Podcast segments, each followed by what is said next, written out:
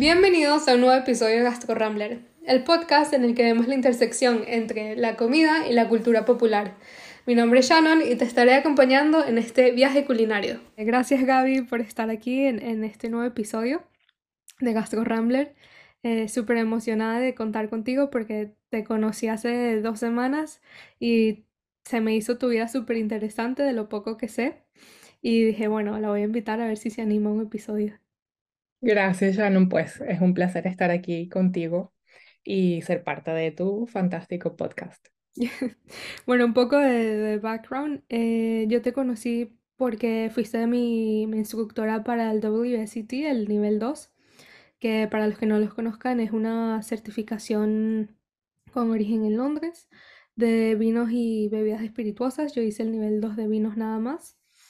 Eh, y plenamente por, por placer, porque no me dedico actualmente a ese mundo, pero sí me gustaría continuar en eso, también teniendo una trayectoria en el mundo gastronómico, que creo que se complementa muy, muy bien con el mundo de las bebidas. Bueno, Gaby, eh, empezamos. Eh, me mandaste un poco tu, tu, trayectoria, ¿no? Pero también me gustaría, si, si me pudieras contar un poco de, de tus highlights hasta ahora y, y, cómo es que llegaste a Barcelona. Sí, bueno, es, una pregunta amplia.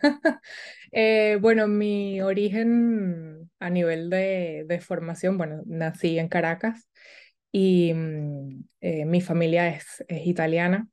Crecí un poco en, en, a nivel gastronómico, siempre la comida fue muy, muy importante en casa. Em, a nivel educativo, mi, mi base, eh, soy licenciada en Administración de Empresas Turísticas y cuando me gradué en Venezuela, eh, mi, mi, salida profesional estaba un poquito pues limitada a hoteles, agencias de viaje y era algo que no me hacía muy feliz. Eh, descubrí mientras estudiaba que me gustaba mucho la parte de eventos, así que decido irme de, de Caracas eh, a Houston para estudiar gerencia de restaurantes y caterings porque me gustaba mucho pues esa, esa área de organización de eventos. En Houston fui pues eh, desde wedding planner hasta, eh, bueno, gerente de restaurantes, hice un montón de, de cosas y, y, estando allí trabajando en, en restaurantes me, me di cuenta de que me gustaba mucho el vino, aunque no lo tomaba. Esto es una parte interesante de mi historia, que cuando a mí el vino me llama la atención, a mí el vino no me gustaba. Eh, pero me gustaba mucho eh, las historias que me contaban sobre el vino. Eh, cuando venían al restaurante y me vendían cosas, pasaba horas hablando pues con estas personas y, y por temas de papeles, pues de un día para otro me, me tuve que ir otra vez de regreso a Venezuela y allí me replanteo qué hacer con mi vida, ¿no? como mucha gente. Eh, y el vino fue un poco mi, mi motivación en ese momento. Eh, y al ser italiana, pues, y Europa era un poco mi, mi decisión más obvia, ¿no? A partir de allí. Así que así es como termino en Barcelona y vengo a estudiar sumillería y de allí pues empieza mi, mi camino en el vino. Tu trayectoria, sí. Es interesante porque yo también como, como inmigrante creo que no es fácil usualmente dejar a lo que, a lo que estás acostumbrado. Yo me he movido varias veces y en mi caso el único constante ha sido la comida o la alimentación, sobre todo la cultura gastronómica porque es lo que más arraigado siempre he tenido viniendo de una familia que, que era tan importante, la comida, tanto familiar como el momento del día a día como yo me muchas, muchas de las tardes las pasaba con mi abuela porque mis, mis dos padres trabajaban bastante y para ella la comida era la manera de mostrar afecto y cariño. Exactamente, sí. Sí. Tú al ser em, inmigrante, em, ¿cómo has visto esa relación que tú has tenido al moverte primero a Estados Unidos, luego de vuelta a Venezuela, luego a España? Eh, ¿has notado difícil, por lo menos, no sé, a la hora de de mantener estas tradiciones que tú tienes en tu día a día, de cocinar lo que te gusta, con lo que creciste. De hecho, yo creo que la comida ha sido un poco lo, lo, una de las pocas cosas que te llevas y que no, no ocupa espacio en la maleta, ¿no? Y que a mí, por ejemplo, me ha facilitado mucho, eh, no importa el lugar en donde esté, un poco tener y siempre volver a, una sensación un poco de, de confort, de hogar. Eh, sin duda, la, la comida ha sido muy importante para mí en esto. Yo, bueno, tengo dos grandes influencias, que es la comida que cocinaba mi nona en casa, eh, plenamente italiana, y tengo la comida con la que yo crecí, que es la comida venezolana también. Y mm, a nivel de, viviendo en Europa, obviamente, eh, a nivel de cultura venezolana, creo que es, es eh, una de las cosas que más eh, logro replicar y de cierta forma presentar ¿no? a, a mi entorno, porque piensa que yo, yo ahora estoy casada con un alemán y mi alemán nunca ha estado en Venezuela, pero él siente que sí, de alguna manera, porque de alguna forma al descubrir todas estas cosas a través de la comida y todo, eh, ha sido mi manera de un poco mostrarle él mi origen. Y, mm, y sin duda, eh, hoy en día uno tiene la ventaja de que no importa en dónde estés, ingredientes, todas estas cosas son muy fáciles de acceder. Yo me acuerdo cuando me fui en Venezuela, de Venezuela en el 2010, en Estados Unidos no se encontraba ni harina pan. Entonces, claro, para hacer arepas, tú soñabas con hacer arepas cuando alguien venía y te traía un kilo de harina pan, pero mientras tanto no, no había. Entonces, hoy en día eso no ocurre. Ya ahora somos tantos en tantos lugares del mundo que todas estas cosas se consiguen. Es mucho más fácil. Sí, no es complicado también ver esta interacción de la comida como un puente cultural, lo que tú decías de mi esposo nunca ha estado en Alemania, pero él siente que, sorry, en, en Venezuela, pero él siente que ha estado un montón. Exactamente, sí, es, es algo muy bonito. Porque también creo que te hace aprender un poco de, de las otras personas que tienes alrededor, que al final si te vas sin tu familia, se terminan convirtiendo en tu familia también. Exacto, y es un poco, el- el- e- es la única forma que tú tienes de, aparte de tú con tu personalidad, que por más que sea, siempre está influenciada por el lugar de donde tú vienes, eh, es la única forma de transportar un pedacito de ese lugar a, a tu entorno, ¿no? No importa en dónde estés. Entonces, sí, para mí es muy importante. También el, Sí. el poder de la nostalgia aquí, porque muchas veces yo cuando estaba en México, porque venía a Venezuela, que viví la mayoría del tiempo ahí, eh, no tenía ganas de, de cocinar, la verdad, o, de hacer nada. Este sentimiento de nostalgia, de extrañar, em, que al final es lo que hacía que terminara yo involucrándome, ¿no? En, en todos esta- esos procesos de mostrarle a los demás de dónde venía o, o qué era lo que me cocinaba mi abuela o mira qué divertido es si mezclamos esto con esto. Em, y bueno, que te, también te mantiene también un poco viva esta idea de estar cerca a pesar de que estás muy lejos. Exactamente. Sí, es muy, muy bonito y muy importante.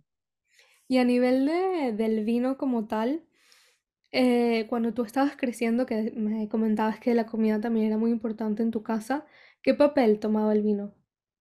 Ninguno.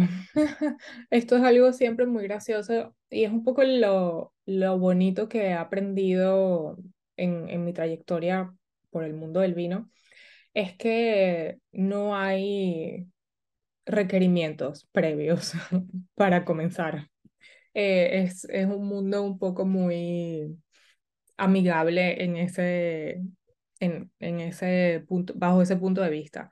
Yo, por ejemplo, en mi casa, como en la casa de muchos venezolanos, el vino se tomaba en Navidad y, y ya está. No, no forma, el vino en Venezuela no forma parte de, la cultura eh, del día a día. Eh, comer con una copa de vino, bueno, ocurre a nivel de restauración y en restaur bueno, a nivel de restaurantes más high-end, o sea, cosas no forman parte de una experiencia normal. Pienso que alguien siempre va a escoger primero una cerveza que una copa de vino. Y, y en casa es eso, uno compraba la botellita en Navidad. En mi casa me acuerdo de crecer siempre con, bueno, botellas de Navidad de Chateauneuf du Pape o algún Barolo y Moscato d'Asti que nunca podía faltar. Moscato d'Asti es un, un vino que tiene, que es dulce, un poco espumoso y tiene alcohol bajo, entonces siempre me daban una copita del 31 para, para brindar con mi familia, entonces, pero aparte de esto, no estaba presente, entonces yo cuando decido empezar en el mundo del vino, literalmente era un canvas en blanco. Claro, porque también muchas veces siento yo que esto ha cambiado, ¿no? Eh, Recientemente, pero el vino o la bebida en general se ha visto como un complemento a la comida y no como un protagonista. Que creo que también marca mucho la diferencia en la manera en que mentalmente eh, vemos esto de si hay mucha gente que se dedica a la gastronomía de una, pero en mi experiencia he visto más gente que se dedica al mundo de bebidas como un secundario después de haber tenido una interacción con el mundo de la industria de la hospitalidad. Sí, sin duda yo creo que hay, mm, en los últimos años hay, hay un poco más de conciencia en lo que es eh, esa experiencia gastronómica como tal. El vino sin duda forma parte de la gastronomía desde hace muchísimo tiempo. Lo único es que em, el punto de vista de era más considerado como una bebida más que como una experiencia, que es eh, creo que lo que cada vez hay más presente a nivel de, de restauración. Entonces, eh, también es, si lo, si lo ves como a nivel de este establecimiento, es, es como un plus, ¿no? Una forma de también diferenciarte, diferenciar lo que tú haces a nivel gastronómico. eh, bueno, y puede ser una herramienta muy interesante, sobre todo porque creo que últimamente el interés en el vino ha crecido bastante cada vez hay más personas haciendo cursos, formándose o simplemente participando en catas o pues descubriendo cada vez un poco más el vino. Y pues si a nivel de, de local le prestas atención a, a esta otra parte de la experiencia gastronómica, puedes atraer a muchas personas. Sí, 100%.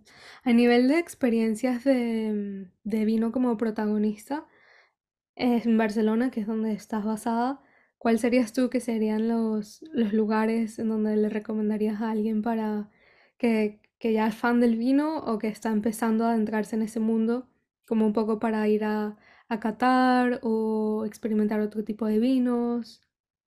Sí, yo creo que Barcelona eh, tiene una oferta bastante grande eh, de establecimientos con, con buenas cartas de vino.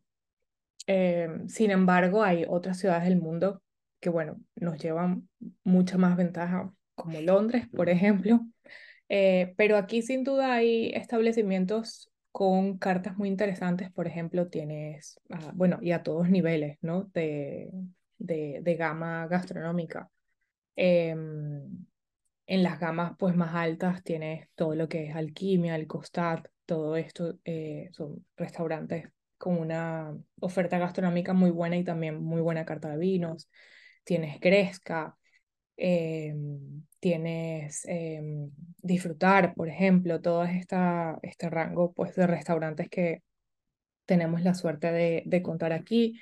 Luego, a nivel un poco más casual, tienes eh, lugares un poco más inesperados eh, que no, quizás no considerarías como, como un wine bar como tal, pero son esos sitios que a veces pues te sorprenden. Las cartas de vino, que, que siempre lo comento que es Maitea Taberna. En Barcelona es muy difícil encontrar buenas cartas eh, o buena oferta de vinos de Jerez. Y eh, Maitea es una taberna vasca con una gran carta de vinos que incluye muchas referencias súper interesantes de Jerez. Tienes luego a nivel, por ejemplo, de mm, bares naturales en Barcelona, también tienes una gama súper interesante. Tienes lugares como el Animal Bee, por ejemplo, que es un, un huequito en el, en el Born eh, súper único y, y bastante especial. Tienes cosas como Bar Brutal, que es, bueno, son clásicos. Luego tienes Mombini, que hay muchos lugares eh, un poco para todos los gustos. Sí, algunos de los que mencionaste los conozco ido, pero los otros, créeme que voy a parar este podcast voy a anotar uno a uno Te los apuntas. Eh, ¿cómo crees tú que ha cambiado, obviamente con tanto conocimiento que tienes tú a medida que, que te has formado? Porque bueno, no lo he mencionado todavía, pero eh, tienes diplomado en WSET y aparte te estás formando para Master of Wine, que cuando lo mencionaste, que wow, que no, no es fácil eh, esto. Em, tu percepción a la hora de, de vivir estas experiencias, sobre todo relacionadas con la comida, ir a un restaurante y que igual el vino no, mm, no sea como eh, lo que tú quieres o que no lo pruebes de una vez y, y no sea de tus favoritos. ¿Crees que te has vuelto más exigente a la hora de disfrutar estas cosas con gente que igual no tiene tanto conocimiento? No, eh, yo creo que uno siempre tiene que saber un poco ubicarse en el, en el entorno y en la situación en donde estás. Em, yo creo que ah, también esto va mucho de personalidades. Yo soy el comensal más eh, cero complicado que se podrán encontrar. Em, pienso que eh, cuando trabajas en restauración, eh, ganas un poco una visión distinta de la experiencia gastronómica y aunque no, eso no te quita que seas menos exigente o no, eh, te vuelves un poco más, más comprensivo y intentas siempre ver un poquito más allá de, del, del problema o de la situación. Em, yo creo que la diferencia de cuando ya te dedicas a esto y, y pues eh, estás buscando a qué lugar ir o vas a un lugar nuevo, yo creo que más que em, lo que te motiva más es el descubrimiento, es decir, eh, ir a un lugar porque tiene muy buena carta de vinos, eh, con vinos que pues quizás no puedes acceder todos los días o añadas especiales o eh, siempre buscas un poco esa experiencia que más que una experiencia de comer y tomar vino, sea a nivel, que, que sea una experiencia que te enriquece a nivel también de conocimiento. Entonces cambia un poquito esa percepción, pero eh, y, y no, no, no limita pues tampoco a mi entorno, ¿sí? Claro. También estoy, yo creo, de mantener la curiosidad viva, em, que es también lo emocionante, ¿no? Te has Sí. convertido igual en la fuente de sabiduría del vino en tu círculo, al cual todo el mundo va para consejos. Bueno, un poco siempre, porque tampoco es que, sobre todo en mi círculo más cercano, soy la única, entonces no, no, no hay mucha competencia eh, en, en esa área. Pero, mm, pero bueno, no, es, es algo divertido porque siempre te permite, eh, sí, divulgar pues lo, lo que te gusta hacer, hablar del vino, eh, que bueno, es lo que hago un poco todo el día. Sí, te lo preguntaba porque cuando, bueno, cuando yo ya me gradué de gastronomía, tenía amigas que por lo menos, no sé, habían ya terminado su carrera en psicología o ingeniería, que es como un poco diría yo, lo más tradicional, viviendo de una casa latinoamericana que era como, a veces siento que cuando crecíamos habían profesiones que eran como lo tradicional o lo que era como un poco más aceptado, ¿no? Como medicina, ingeniería, eh, derecho. Luego estaba yo, la loca que estudió gastronomía, y se venían y me preguntaban cosas, em, no, de, ay, ¿cómo hago esto? ¿Cómo hago aquello? Pero también yo lo disfrutaba porque eran momentos también de compartir un poco lo que había hecho y, y también de, de ver, de juntar personas en las que podíamos también tener experiencias nuevas. O sea, yo Claro. Creo que eso también es muy importante y qué bueno que tú eres una comensal fácil, me imagino que de vino no, ¿no? Porque obviamente tienes muchísimo conocimiento. Yo creo que es al revés en mi caso, o sea, yo voy a un restaurante y muy pocas veces salgo sorprendida o salgo de que, oh, wow, esto me voló la cabeza, voy a tener que regresar aquí. Pero porque también sé lo que cuesta lo que te sirvan en un plato, Ujú. todo a nivel de, bueno, cocinar y todo. Y, y también sé que cuando me dan algo que no vale lo que me están dando, no me enojo, pero sí es así como, bueno, si voy a ir a comer a un sitio, por lo menos que esté igual o mejor de lo que yo he cocinado. No, claro, eso sí, el que sea fácil no significa que sea condescendiente. Sí, las cosas no están bien, eh, obviamente hay, hay que también decirlas, pero, pero sí, y también cómo decirlas, ¿no? Y sí, siento, siempre, siempre hay como un, un, un hilo, ¿no? Que hay que, que respetar en ese sentido. eh, y, y pienso que una vez que también has estado detrás de, del lado contrario, eh, aprecias también mucho más el, las fuentes de feedback y de cómo es ese feedback y todas estas cosas. Claro, eso segurísimo. A nivel de, em, de recuerdos que tú tengas de anécdotas memorables estando trabajando en este mundo o yendo alguna cena, ¿me puedes contar alguna? Uy, muchas. Es muy divertido este mundo del vino, pero sin duda eh, una de las más memorables que tengo es eh, haberle vendido una botella, un Magnum de Petrus, a un jugador de la NBA. eh, y sí, ese día nunca, nunca se me olvidará. Em, y luego otras experiencias, eh, nunca olvidaré el día que trabajando en tienda entró Jancis Robinson por, por la puerta. Eh, me acuerdo que era pleno verano y Jancis venía de la playa y pues yo quedé como en shock. Ah, eh, nunca se me olvidará ese día. Las dos en Y Barcelona.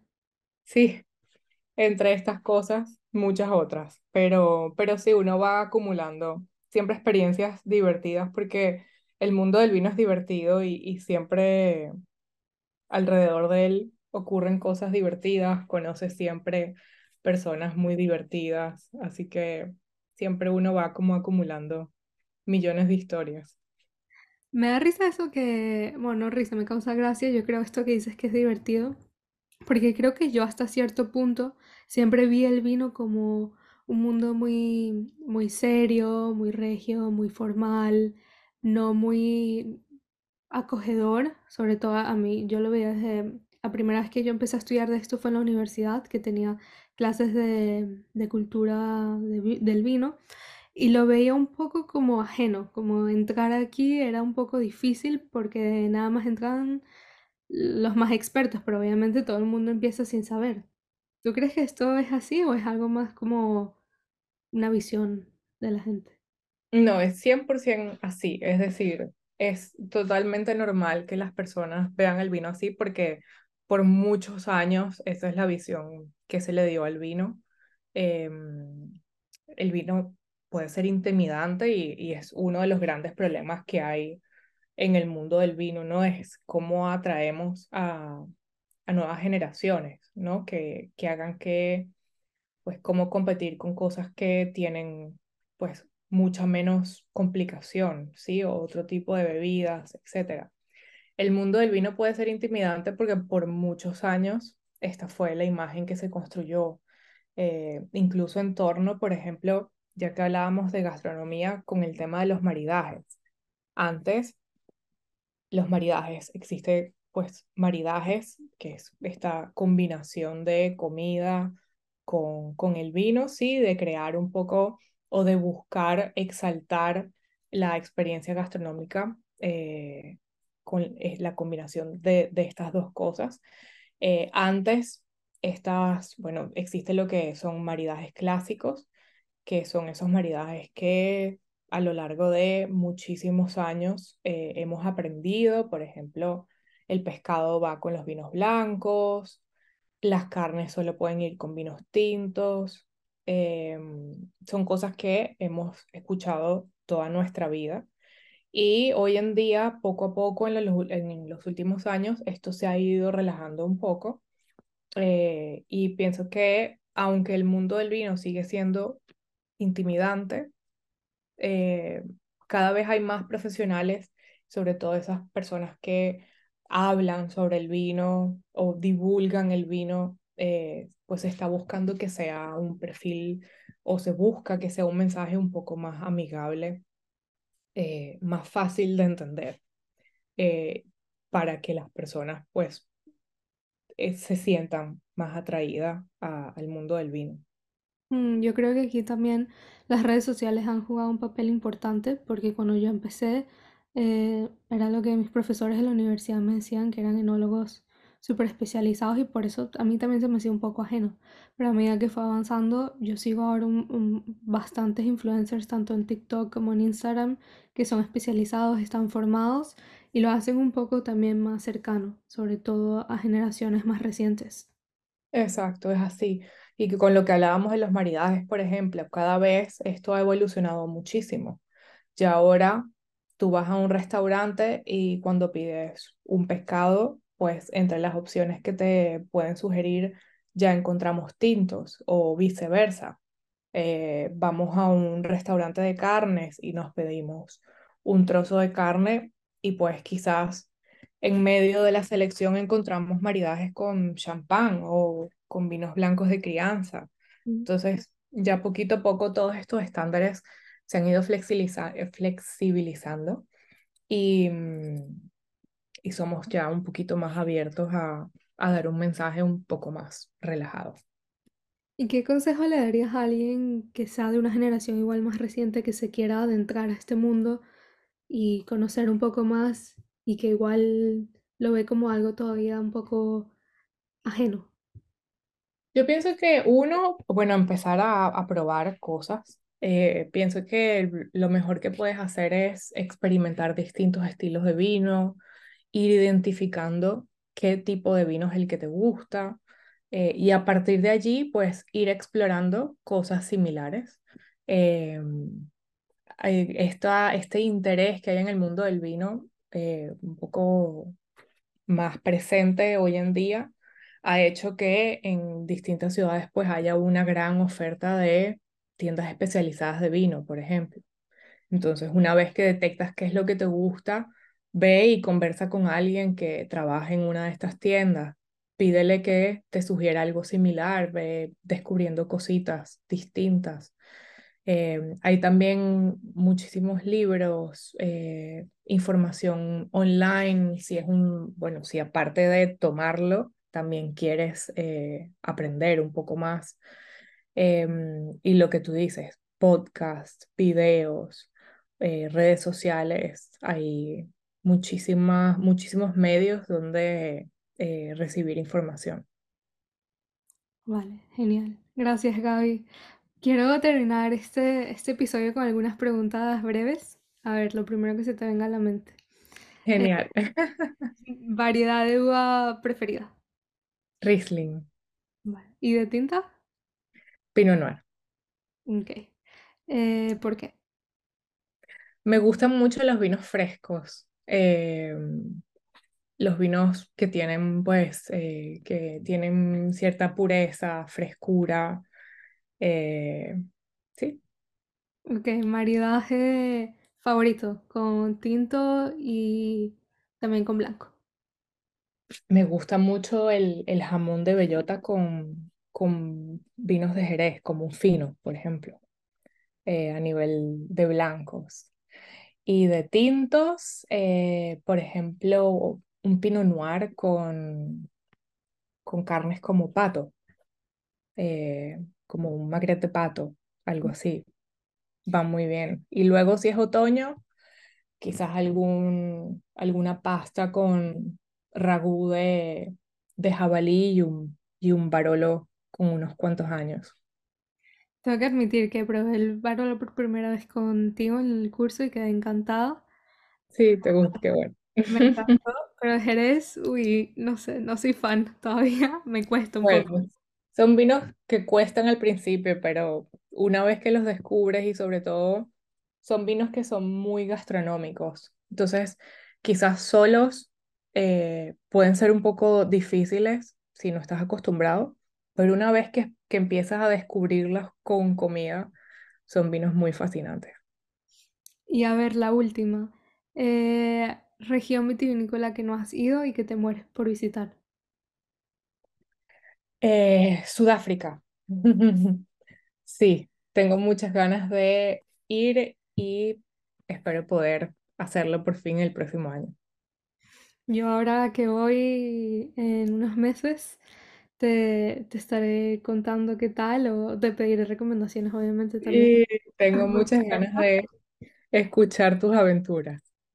bueno, Gaby, muchas gracias por estar hoy con, conmigo este tiempo y compartir un poco de tu experiencia en, en este mundo gastronómico y sobre todo también del vino.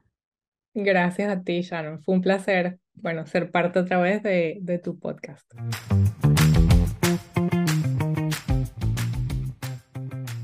La única manera de seguir creciendo y seguir creando contenido es con tu apoyo.